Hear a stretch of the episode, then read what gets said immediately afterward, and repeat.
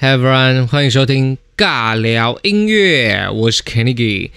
今天呢啊，真先说一下不好意思啦，因为这一次呢，上个星期我没有发 podcast，是因为 我真的实在太忙了。我整个礼拜从星期一到星期日，我每天早上星呃。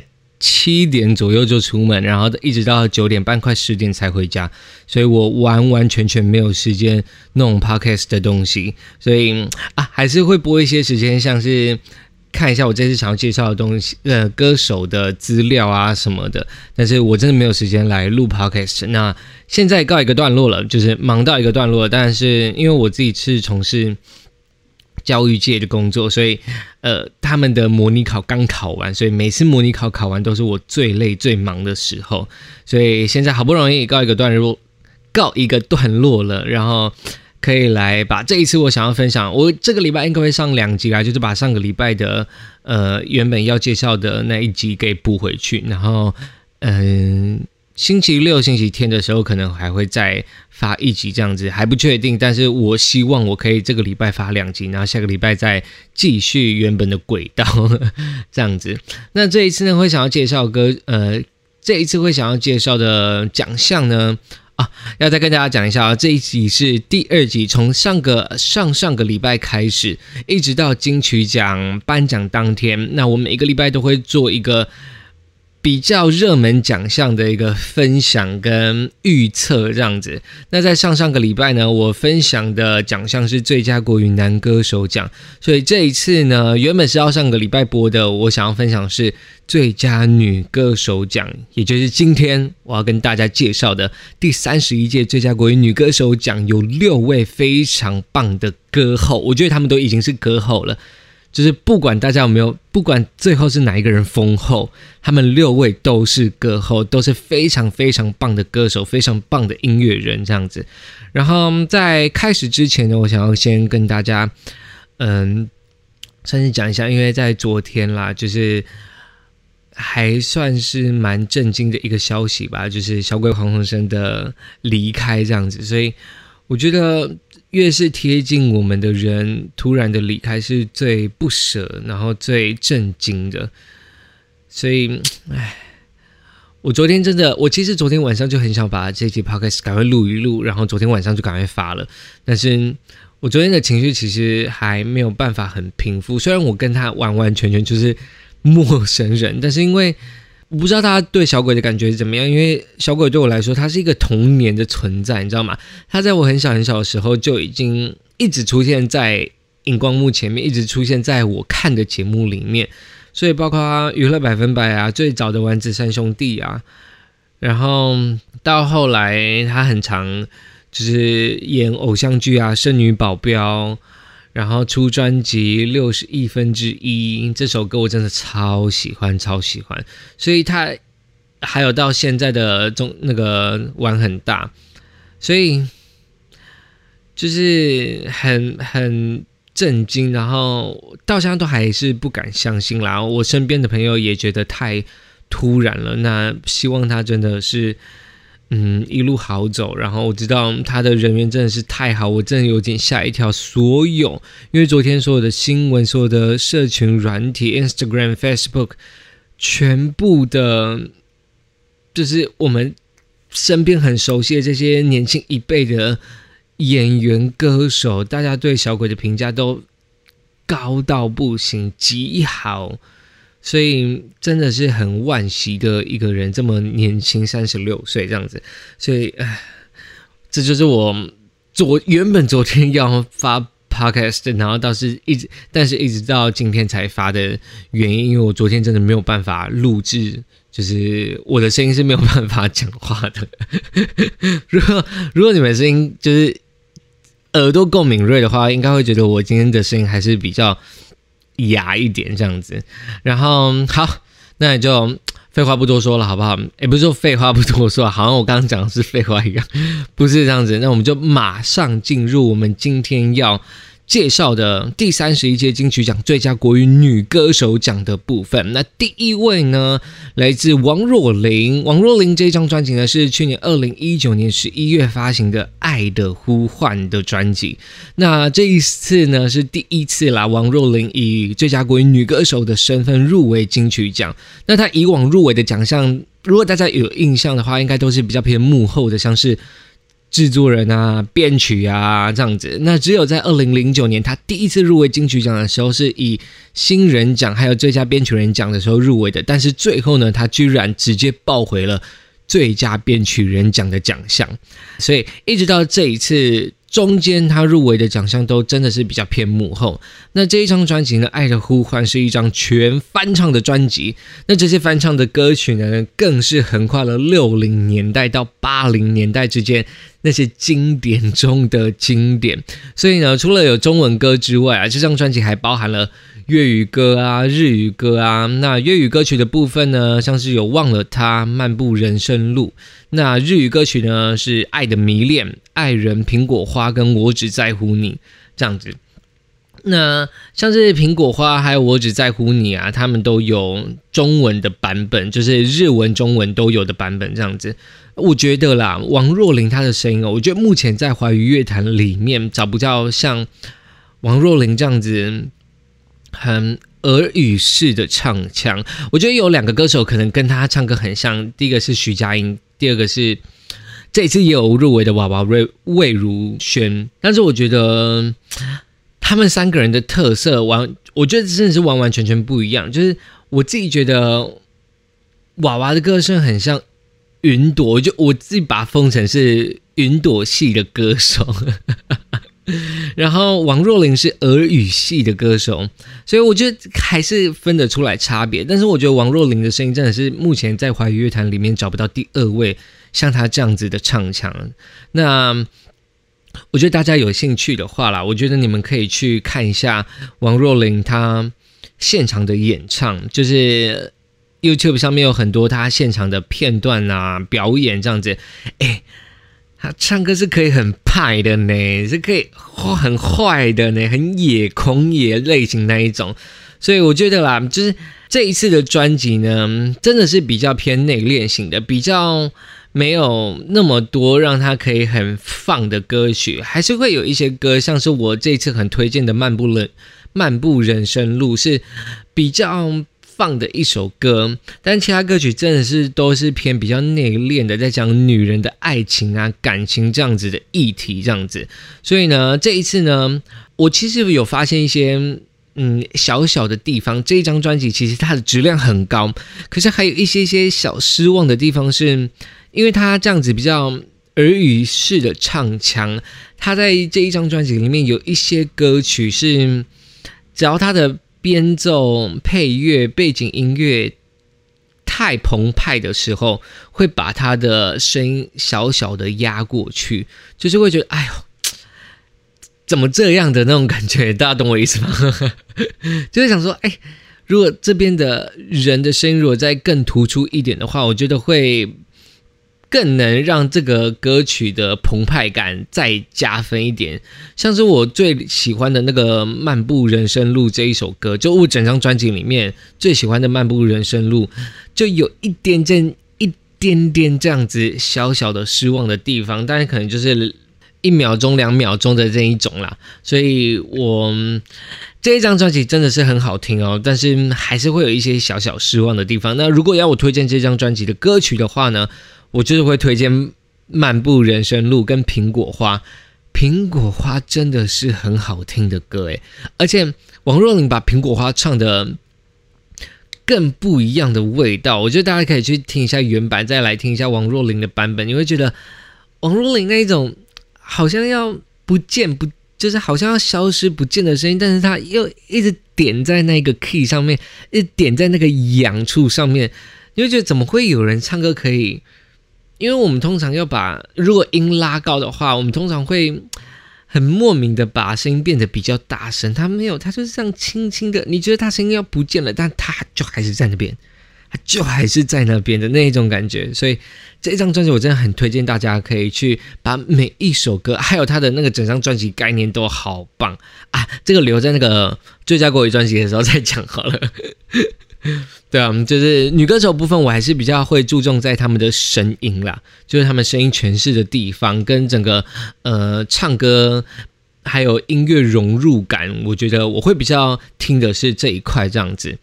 所以这就是来自第一位歌手王若琳，那这张专辑是二零一九年，就是去年的时候她出的《爱的呼唤》。然后第二位歌手呢，很快。来到的是梁静茹，那这一张专辑呢是在去年二零一九年五月的时候发行的。我好吗？太阳如常升起。老实说，我真的非常的佩服梁静茹。为什么呢？我觉得这张专辑啦，除了是暌违七年，然后他再度发片是一个很大的讨论点之外，不知道大家有没有印象，在九呃，在去年的时候。梁静茹除了发片是一个新闻点，再来就是她感情生活的，就是感情状态的改变，也是她很大的讨论点。所以这一张专辑啊，它完完全全就是一张情歌专辑，而且他们甚至在专辑初期讨论的时候就已经有共识，说他们要做一张。很惨很惨的专辑，就他们原本的发想是说，人生本来就不可能一直都很顺遂啊，那感情当然也就是一样嘛，那总会有跌倒还有崩溃的时候，所以我们可以假装不在意，或者我们可以假装过得去这些不开心的时候，但是我们总需要有情绪上的发泄嘛，所以。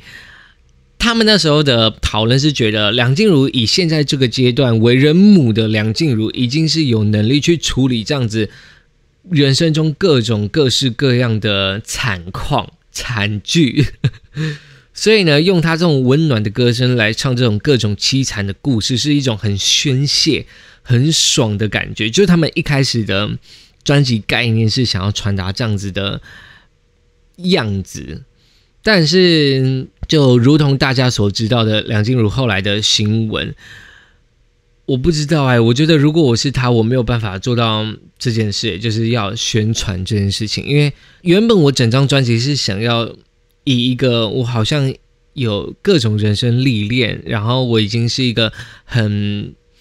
很成熟，我已经是一个母亲，是一个妈妈了。我来用现在这样子的心态去处理以前那些可能分手啊、小情小爱啊的那样子的心情，它是一种完全不一样的诠释的方法。可是，当如果你就是发生这些歌曲的那个当事者、当事人的时候，而且又在现在进行式中。我真的没办法想象，就是如果我是梁静茹的话，我可能没有办法度过这个宣传期。我觉得我一定会说先放弃。我真的不想要再出现在各式各样的场合上面。就算我今天是发片的状态，因为那个真的太痛了。而且大家要记得哦，这一张专辑，我我前面有说嘛，它是一张全情歌专辑，然后是一张很惨的专辑。你要知道，它的前五首的主打歌。我跟你讲，我就随便念好了，就是微光嘛，前五首就是微光，我好吗？慢冷，如爱所愿，跟泪情人。我随便举几个，这几首歌，就这五首歌里面两三句的歌词，像是微光，如今呆板的另一半，陪你看电视的荧光，沙发干净的很稳当，屏幕闪烁的很孤单，惨到爆，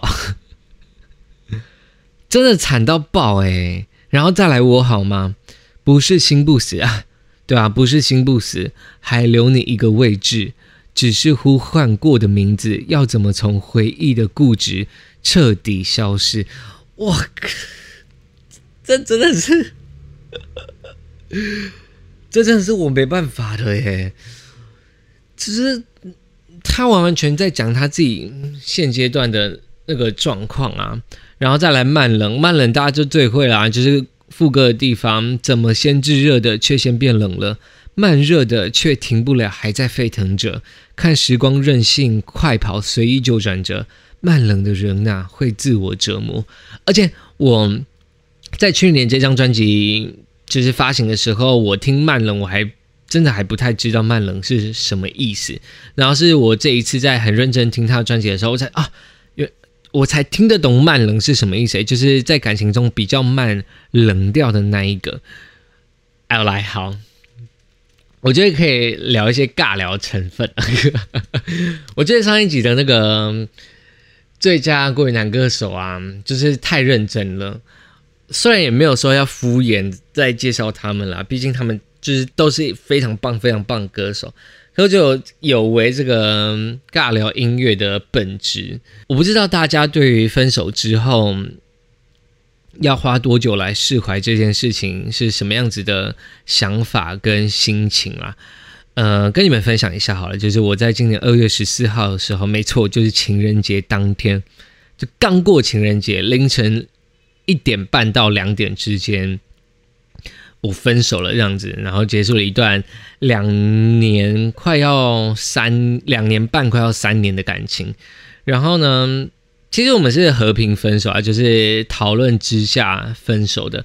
但是在分手的当下，呃，主要是他提，他想分，然后我提的，因为我觉得他不想要当开口的那一个。但我觉得这也没，其实也不是他的错啦。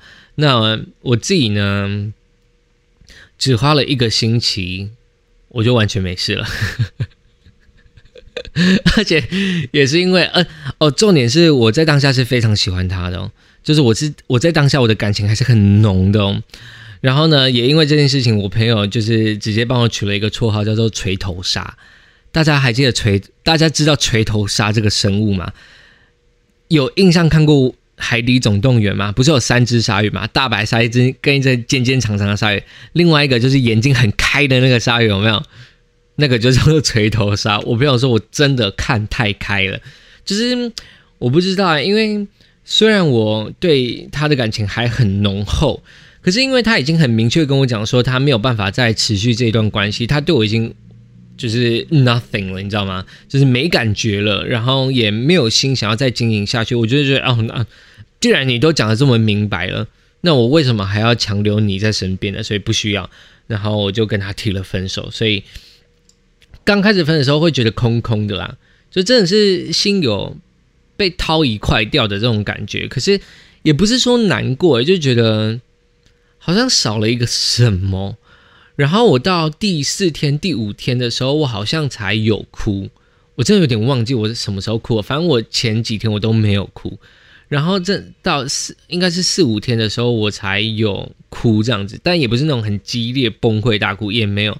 就是有流眼泪，然后哭个大概五分钟吧，五到十分钟，然后又过了一两天之后，反正我就是花了一个礼拜，我觉得我就没事了，就完完全全对于分手这件事情无感。就是我是一个可以爱的很深，然后可以放的很快的人，但是前提是你要跟我讲你对这段感情的定义是什么。我觉得我如果一直付出也得不到回报的话，那就不要了。就是我等于是单方面的一直给你，一直给你，你可能会觉得烦，因为你你就不想要了嘛，对不对？你可能也会觉得烦，所以我不想要当那个让这种感情不平衡的人，所以我断的真的很快。所以我不知道，想跟大家聊一下，大家对分手过，因为我在我有遇过，呃，在一起三个月分手，花一年才释怀的，也有遇过。在一起五年，然后花了快三年才释怀的，所以我不知道哎，我两年多花了一个礼拜是正常的吗？我朋友跟我说我是不正常的啦，但是我觉得，而且人就是这样子啊，就是感情就是这样子啊。你爱爱的时候，当然是两个人，应该说要在一起的话，一定要有两个人要有共识吧，才能在一起啊。如果你两个人没有共识，你怎么可能在一起？可是分手很简单，你就一个人不要就不要了，就是你不管另外一个人。再多挽留，如果那一个人的分手的意念是很坚定的，你怎么留也留不住啊，对 对不对？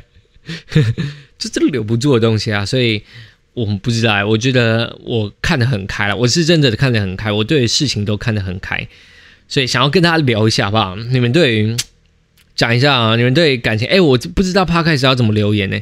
我不知道哎，就是你们可以有什么办法？我我都有附上我的那个 Instagram，所以可以告诉我一下 Podcast 要怎么留言吗？我才能好好有机会跟我只是听我尬聊的人互动一下，这样子。所以呢，好慢冷。回到直接凹回来，刚刚的慢冷，然后再像是如爱所愿跟泪情人，如爱所愿里面就有说那一次倔强不说再见，曾发誓永远不见，却用了多少时间让泪水沉淀，就是你你没有办法忘掉啊。你一定要有很大的崩溃的时间，然后很浓的难过的时间，你才有可能释怀掉那一段感情啊。类情人也是啊，珍惜偶尔的温存，宽阔的手掌握得这么深，却进不了你心门，再靠近一点就怕伤人。梁静茹，我真的很心疼她。我那时候在看各式各种新闻的时候，我就觉得不要再唱了，就是你真的不要再唱了，因为。你越唱那个心真的是越越痛，就是你看得出来他很痛嘛，所以我那时候真的是很心疼他。那这一张专辑我推荐的话，我会推荐《微光》跟《以你的以你的名字呼唤我》。以你的名字呼唤我是维里安的曲，而且超明显。我那时候听到主歌的时候，想说 这是谁做的曲啊？是不是我很？很喜欢的一个歌手啊，然后我看到这个啊，就真的是韦礼安哎，因为真的太明显，而且很好听，很好听的一首歌，也是我在这一张专辑里面觉得比较暖心的歌曲，没有像其他首这么的悲惨这样子。那《微光》是梁静茹，真的是很，我觉得是她的情绪最浓的一首歌啦，我觉得比慢冷的情绪还要再来的浓，难怪她可以当首播主打歌。所以这张专辑呢，我很推荐是这两首歌《微光》跟《以你的名字呼唤我》。那这位歌手呢是梁静茹，这张专辑呢来自她二零一九年五月的时候发行的《我好吗？太阳如常升起》，是一张非常凄惨的专辑，很推荐大家去听。如果你真的是人生到谷底，想要听一些很悲惨的歌的话，这张专辑很适合你，尤其是在感情方面，好不好？来第三位歌手，我必须要加快脚步，因为我怕一个小时可能也讲不完。第三位歌手呢，来自邓紫棋。这张专辑呢是二零一九年十二月发行的《摩天动物园》。这张专辑的概念性非常的强哦。那如果嗯，因为我比较想要把就是这种，因为它也同时有入围那个最佳国语专辑，所以。我会比较想要在追加国语的专辑的时候，再把它专辑概念性讲得更深一点，这样子。那我今天就大概带过一下，因为这张专辑呢，我会说它概念性很强，是因为它专辑名称顾名思义就是在讲动物园嘛，所以它讲了非常多的动物。这里面有十三首歌曲，分别呢代表了十一只的动物，所以也就是说，除了第一首就是专辑同名歌曲《摩天动物园》，跟最后一首。跟第十三首歌是什么？依然睡公主之外呢？从第二首到第十二首歌，分别都代表了不一样的动物，这样子。那它呃，专辑概念好，我等到那个专辑最最佳国语专辑的时候再讲好了。反正我大概跟你们讲一下，从第二首歌曲呢。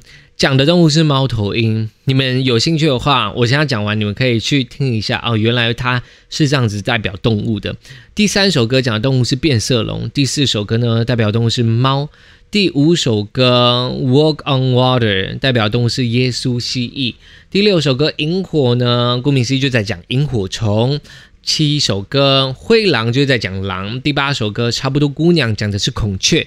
第九首歌《好想好想你》讲的动物是鹿，第十首歌《别勉强》是与周兴哲合唱的哦，代表动物是刺猬。十一首歌《多美丽》呢，讲的动物是蝴蝶。十二首歌《句号》讲的动物是蜂鸟。所以是不是概念性很强？非常强吧，对不对？每一首歌都有自己的代表的动物。诶，那这一张专辑我最喜欢最喜欢的歌曲会是《萤火》。萤火这一首歌呢，是在写给他妈妈的，而且故他的专辑歌曲开头就是说，终于写了这首歌给你妈妈这样子。呃，我还记得我第一次听到这首歌的时候，是在骑车的时候，我哭到一个不行诶，我哭到甚至想要停在路边，好好把它哭完，然后再再继续骑车。我不知道亲情牌是我最没有办法去克服的。所有在讲亲情的歌曲，我都好可以掉眼泪。喝个水啊！对啊，就是萤火》这首歌是在写给他，就邓紫棋的妈妈的。而且我哭的点是他第二段主歌有一句歌词说：“长大我开始在意我够不够美丽，才发觉你鼓起多大勇气把我怀在肚子里。你背起的决定是一辈子的约定，为了给我一个明天，你赌上你自己。”不觉得超好哭的吗？我现在讲都觉得有点好酸哦。就是妈妈真的很伟大，我不是说只有妈妈很伟大，爸爸当然也很伟大。可是因为真的是忍受肌肤之痛，就是身体上的疼痛的人是妈妈，他们背负了这个使命，就是他们要怀胎十个月，然后把我们生下来。我们可能长大，在长大的过程中还会。顶嘴啊，违抗他，甚至做一些让他觉得很难过、伤心的事情。我在长大后都觉得好不应该，就是我们怎么可以这么的不懂事？而且我有印象的是，我小学的时候，大家不知道有没有过啦，就是我们小学有因为要体会一下妈妈的辛劳、怀孕的辛劳，所以我们必须要去买一颗很大颗的西瓜，然后。装在书包里面，背着这一颗西瓜在肚子前面背一整天，就是从第一节课背到最后一节课这样子，还是从中午开始背，我有点忘记了。反正就是背至少有三四节课。我那个时候怎么会觉得它就只是一个很好玩的活动？因为那时候真的太小，那时候国小一年级，我那时候只想到说回家可以吃西瓜。就是我已经有经历过这一些可以体验妈妈辛苦的活动了，我怎么还没有办法在长大之后，就更大的时候体会她的辛苦呢？就是我这个时候，就是每次听到这些亲情牌的歌曲的时候，我真的都没有办法控制住好，就是一开始听啊，但是现在觉得还好了，就是它是一首很好听的歌，但是我那时候怎么都没有想到这些事情呢？就是真的要等长大之后，你真的是经历过一些。比较困难的人生阶段的时候，你才会觉得啊，母亲真的很伟大，爸爸真的很伟大，妈妈真的很伟大，这样子。所以我很推荐这首歌《萤火》，是一首非常非常好听，而且如果你把这首歌学起来，你会觉得很有成就感的歌曲，因为这首歌的节奏感啊都非常非常的好。然后这一张专辑呢，来自邓紫棋，我觉得诶，邓紫棋，因为邓紫棋的。声音辨识度太高，然后她能唱的歌也太多了。她从 R&B、Rap 一直到这种抒情摇滚，甚至可以到很大很大的那种，像是西洋乐、国际国际音乐那一种歌曲，他都可以诠释得了。我觉得他这一次呼声会很大哦。这大不那个陈真传不是有说吗？就是每一届的国语女歌手都是遗珠一大串，但我觉得可以挤进这六位。我觉得邓紫棋在在这六位我心目中的排名也是非常非常的前面，而且我觉得她很有可能会拿下这一次的最佳国语女歌手奖。那这一张专辑呢，就是来自邓紫棋在二零一九年十二月发行的《摩天动物园》。我最推荐的歌曲就是《萤火》。那专辑概念呢，我就等到最佳专辑再来跟大家讲一下好了。那第三位歌手，第三位歌手呢？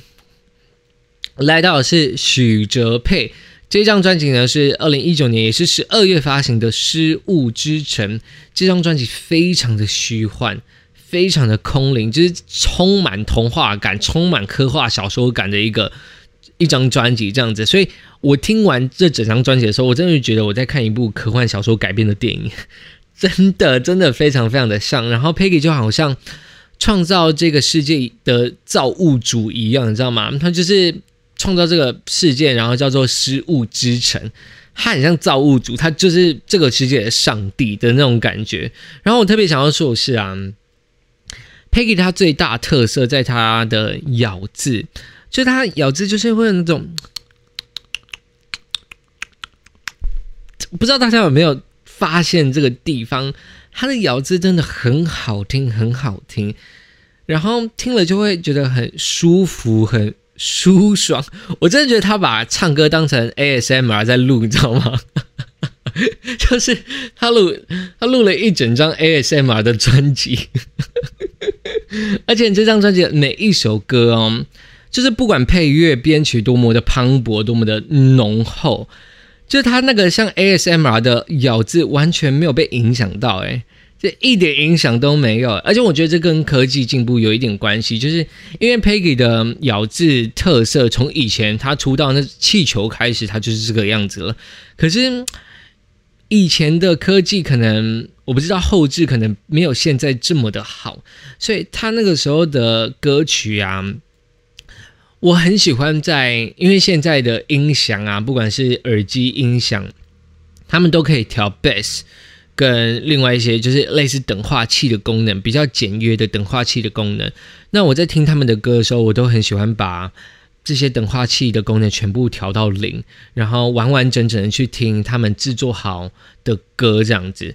那以前 Peggy 在比较前面的专辑，真的是他的那个咬字有时候会。没有办法被去除的时候，那个音频太高，会显得蛮刺耳的。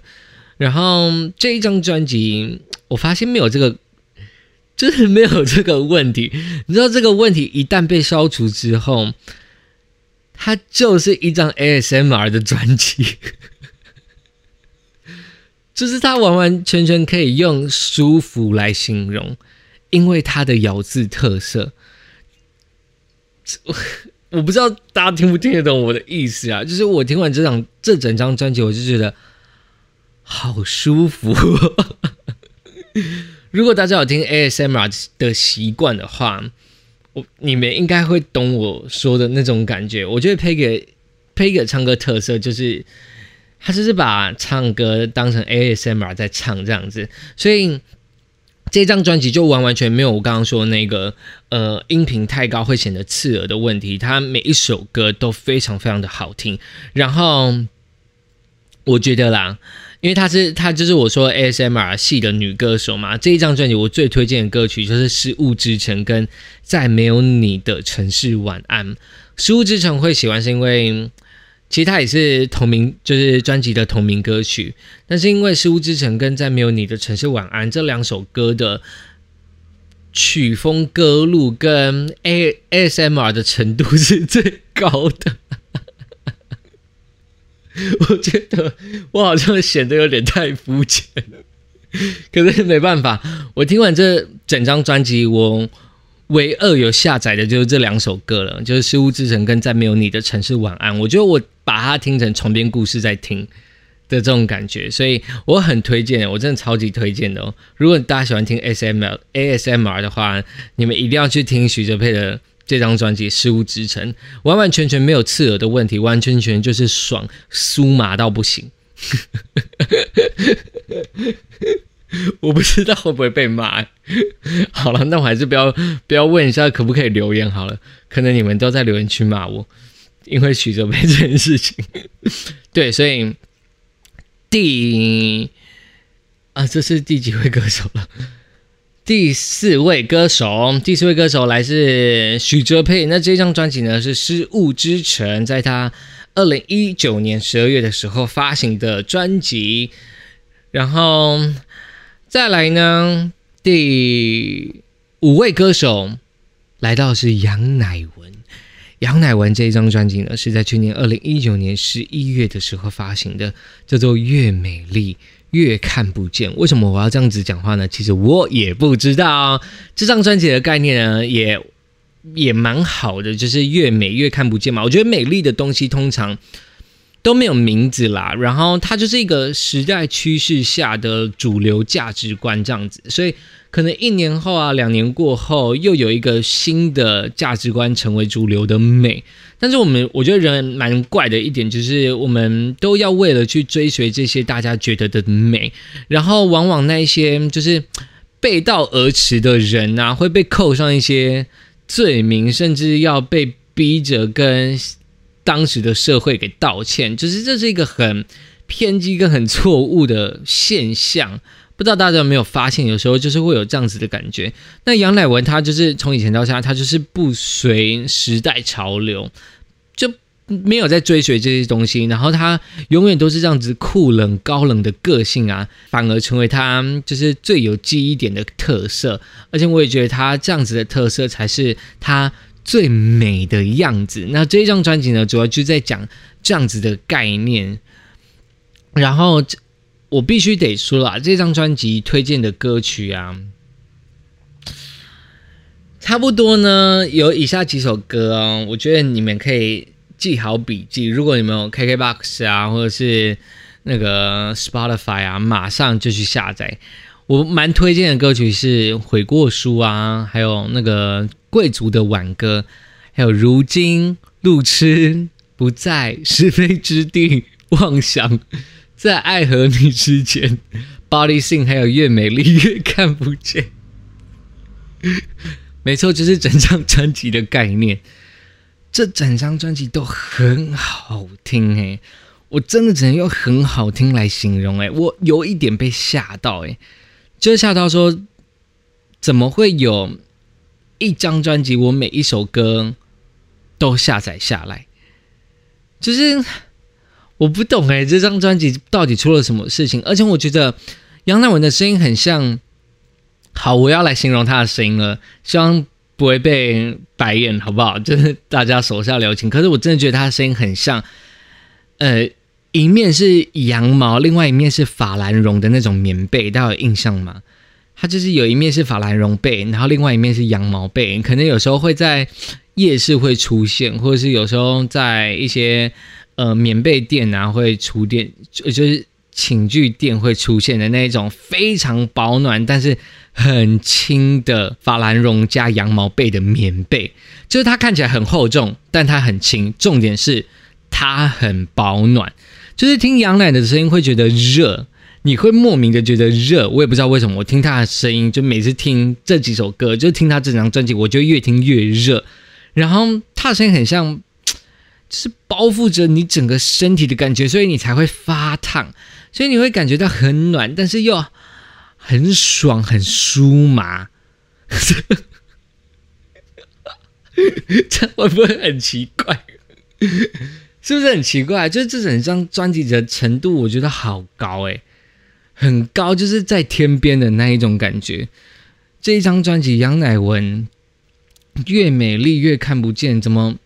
我不知道哎，这张专辑我觉得呼声很高，而且我觉得很有可能我自己啦，我自己私心很想要给杨乃文的最佳国语女歌手奖，是因为啊，我讲出来了，我原本想要最后的，就是因为他给我的惊喜度太高了，你知道吗？杨乃文的声音虽然它这么厚，可是它又可以很轻的，像是。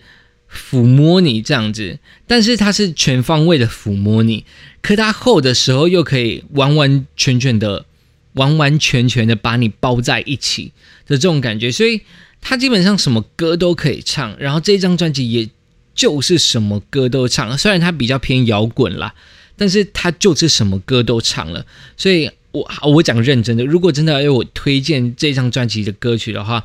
我最喜欢的是《贵族的挽歌》跟《如今》，就是这两首歌，或者是这整张专辑听完之后，我我那时候是鸡皮疙瘩没有停过，就是直接可以煮面疙瘩了，你知道吗？真的是可以直接煮汤的那一种鸡皮疙瘩，哎，就好好听。然后怎么会有人可以唱的这么好，越唱越好，越唱越美？然后越唱越有个性，所以我真的私心啦。我觉得，我如果这一次想要颁最佳国语女歌手奖的话，我会想要给杨乃文，因为她这张专辑真的太太不可思议，我真的觉得只能用不可思议来形容。然后你们可以去好好的听一下，把每一个细节都听进去，你们会发现杨乃文可以好好女人，但是又可以好凶悍的那种感觉。真的很棒，真的很棒的一张专辑，来自杨乃文在他去年二零一九年的时候发行的《越美丽越看不见》。在最后一位歌手，拍下来比较大声一点哈。来到是魏如萱，这张专辑呢是二零一九年十一月的时候发行的，《藏着并不等于遗忘》哦，我终于讲对了，我之前一直觉得藏着并不等于寂寞。我不知道为什么每次讲，每次跟我朋友讲，都是会讲成寂寞啊！我这次终于讲对，我觉得呢，魏如萱她是一种哦，跟我刚刚讲，她就是云朵系的歌手，就是她的声音可以很若有似无，但是厚到就是要厚起来又可以很晴天霹雳的那种感觉，就是我把它称之为他就是云朵系歌手魏如萱娃娃。那我觉得她这张专辑啊，有别于四年前还三年前，四年前的《末日狂花》这张专辑相对来讲更加的内敛，然后更加的抚慰人心，就是有点像是唱到那种 Inside Our Heart 的那种感觉。就你觉得，呃，我我自己觉得这张专辑是一张大补铁的专辑，就是。你可以把它想象成，它这张专辑里面就是有十一帖的药，那每一帖药呢，都分别代表着一种情绪，甚至是一种动作这样子。然后，因为我觉得我们会在乎这些情绪，会在乎这些动作，所以我们有时候会把它藏得很深，不想要让它表露出来。但这些歌曲呢，就是因为我们因为我们藏得很深，所以需要去听这些，就是听娃娃这张专辑，然后。去提醒我们说，哦，我们其实有把某些东西藏在我们心里的最深处哦，但是我们要记得，我们只是把它藏着，而不是把它遗忘掉这样子。所以这张专辑呢，我觉得我最喜欢有两首歌曲，就是第一个是藏着思念的《海鸥先生我爱你》这首歌，我真的觉得我仿佛来到了海边，我就在海边听着这一首歌，看着海鸥在那边飞来飞去的那种感觉。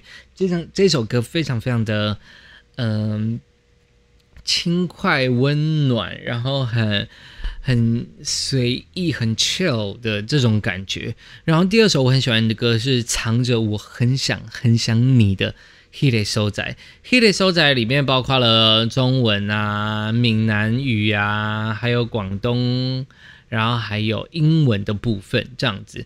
所以这一张专辑，我想，因为它好像有入围那个吧，那个最佳国语专辑，所以。他们分别代表藏着什么东西？我也想要在最佳国语专辑的时候再来跟大家好好的聊一下，这样子。所以我觉得魏如萱娃娃这一张专辑其实也是呼声蛮高。我觉得前三名，我自己觉得前三名哦会是杨乃文、邓紫棋跟魏如萱啊。不知道哎，每一次的最佳国语女歌手都这样子，但是我自己自己啦，真的要排，真的要排前三名的话。会是杨乃文、邓紫棋跟魏如萱。那魏如萱这张专辑《藏者并不等于遗忘》，来自二零一九年的十一月的时候发行的。那这就是今天的六位最佳国语女歌手奖，希望大家会喜欢。我自己私心觉得呢，得奖的可能是杨乃文，但如果以评审的角度，我其实我不知道评审到底要怎么评啊，因为。我自己在听最佳国语女歌手的时候，我会比较专注于她们声音的掌控、声音的，嗯，就是表达的口气这样子。所以不知道哎，我觉得很有可能评审会选邓紫棋耶。如果今年的评审比较不喜欢这种比较内敛的声音的话，因为邓紫棋这一张专辑也有，你知道吗？它有很内敛的，也有很厚的。然后也有很时事的，很讲现在趋势下的东西，所以可能啦，我可能觉得评审会选邓紫棋，但是我私心想要给杨乃文，杨乃文这张专辑真的太棒，太棒，太棒了。然后这六位歌手，我再讲一次哦，呃，这六位歌手呢，分别是来自王若琳、梁静茹，然后还有邓紫棋、许哲佩、杨乃文跟魏如萱。这是第三十一届最佳国语女歌手奖的入围歌手，然后我自己觉得那个谁啊，杨丞琳没有入围，真的是太怎么了？可以入围七位吗？七位其实也可以吧？还是他们怕那个小菊在那个大荧幕最后放不下七位，所以最后才选六位？因为哪一个奖啊？我记得新人奖还是什么奖就有七位啊？那为什么女歌手奖不能七位啊？对不对？我觉得那个是看一下哦。对呀，新人奖就七个啊，那为什么女歌手奖不能有七个？杨丞琳那张专辑很好听呢，很好听呢。